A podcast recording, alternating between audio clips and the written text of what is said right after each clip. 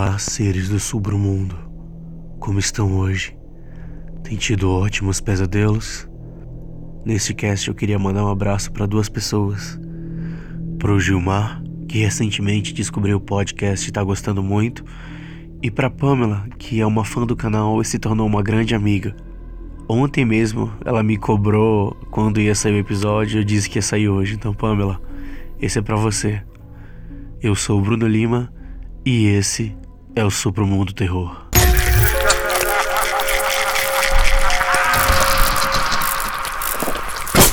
Submundo Terror.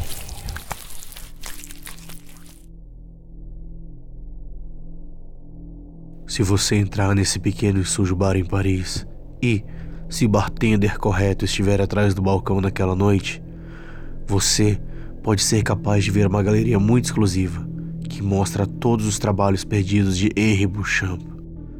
Mas, para você entrar, você deve provar que é um devoto do artista. Você será perguntado de forma clara e em inglês perfeito. O que você gostaria de tomar nessa noite gloriosa? Responda: absinto. Não importa o que aconteça, qualquer outra bebida, de uísque até água, irá lhe matar enquanto você dorme. A próxima pergunta vai ser sobre o tipo. De qual tipo? E você deve responder uma de duas coisas: aquilo que o próprio homem não suportaria tomar, ou aquele bom, o melhor de todos. Se você pedir qualquer outro absinto de qualquer outra maneira, você será amaldiçoado com pesadelos por 13 dias.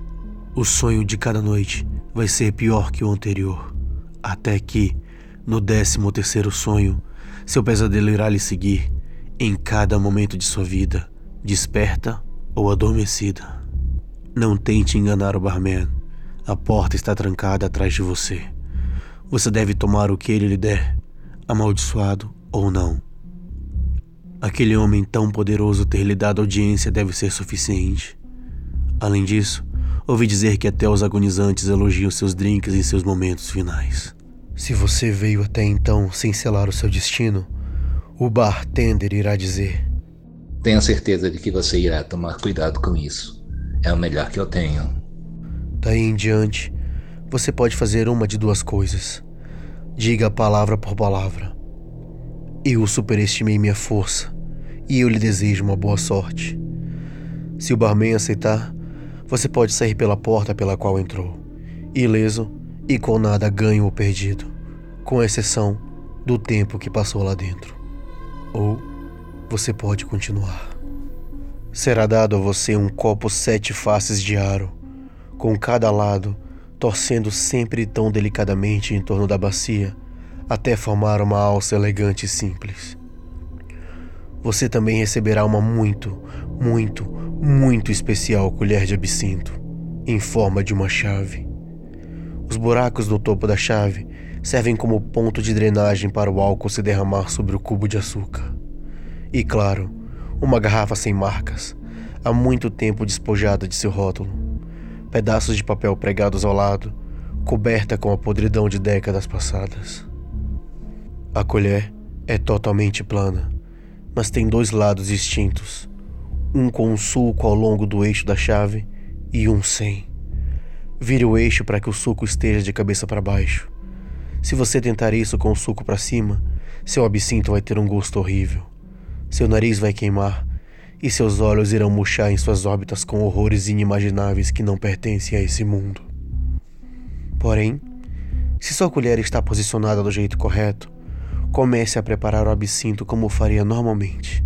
Coloque o cubo de açúcar na colher e derrame o álcool sobre ele, para que ganhe sua cor e suas qualidades especiais. Diga saúde ao seu amigo, o barman, e o vire de uma vez só. Se não o fizer, o absinto vai queimar cada entranha que tocar, com o poder e a dor do ácido sulfúrico. Se você fez tudo certo, as já fracas luzes vão se apagar e as trevas consumirão o bar. Não tenha medo. As trevas são um sinal de que você foi admitido na exposição.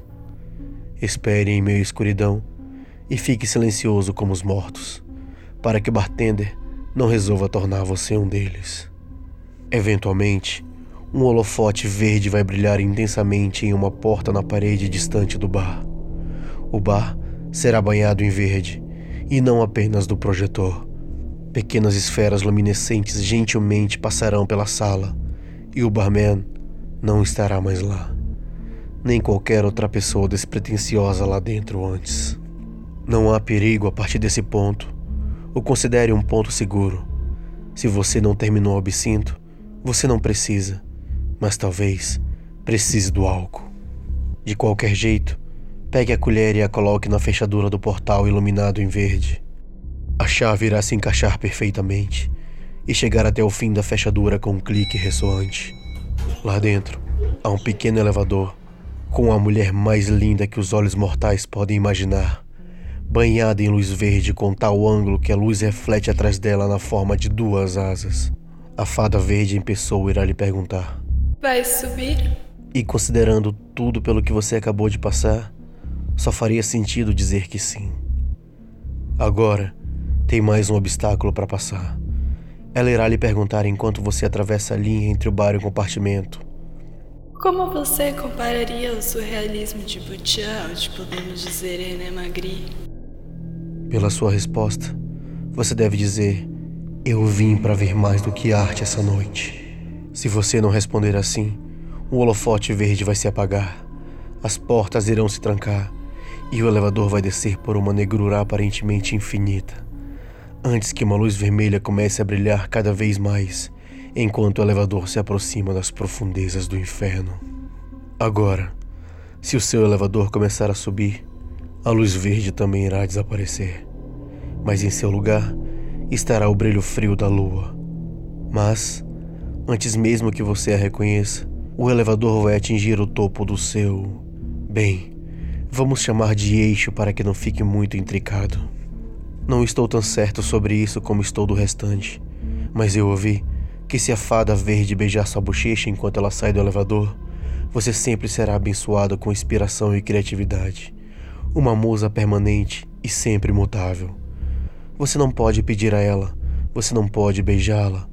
Ela deve fazer isso por sua própria vontade. Se não, bem, nada. Mas não há razão para fazer isso de qualquer jeito e enfurecer a mulher que é responsável por manter as pinturas de Beauchamp seguras por tanto tempo. Você vai entrar no salão, que parece ter sido decorado na virada do século, com um grande pôster de Henri Bouchamp no lado esquerdo da parede oposta. Do lado direito está uma porta. Tomar algum tempo para ler o pôster é uma boa ideia, já que explica a importância de Monsieur Bouchamp. Veja bem, ele era um surrealista nos anos 20, sempre tentando fazer uma arte livre de qualquer tipo de premeditação e conseguiu fazê-lo. Depois de uma noite em um pequeno e sujo bar em Paris, ele começou a pintar padrões.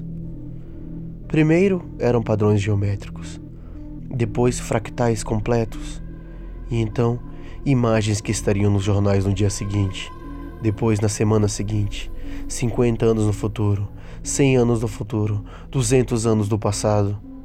Então, na última noite de sua vida, ele raptou três garotas de suas casas à noite, assassinou-as e pintou suas últimas obras em vermelhos e amarelos com sangue e a bile das virgens.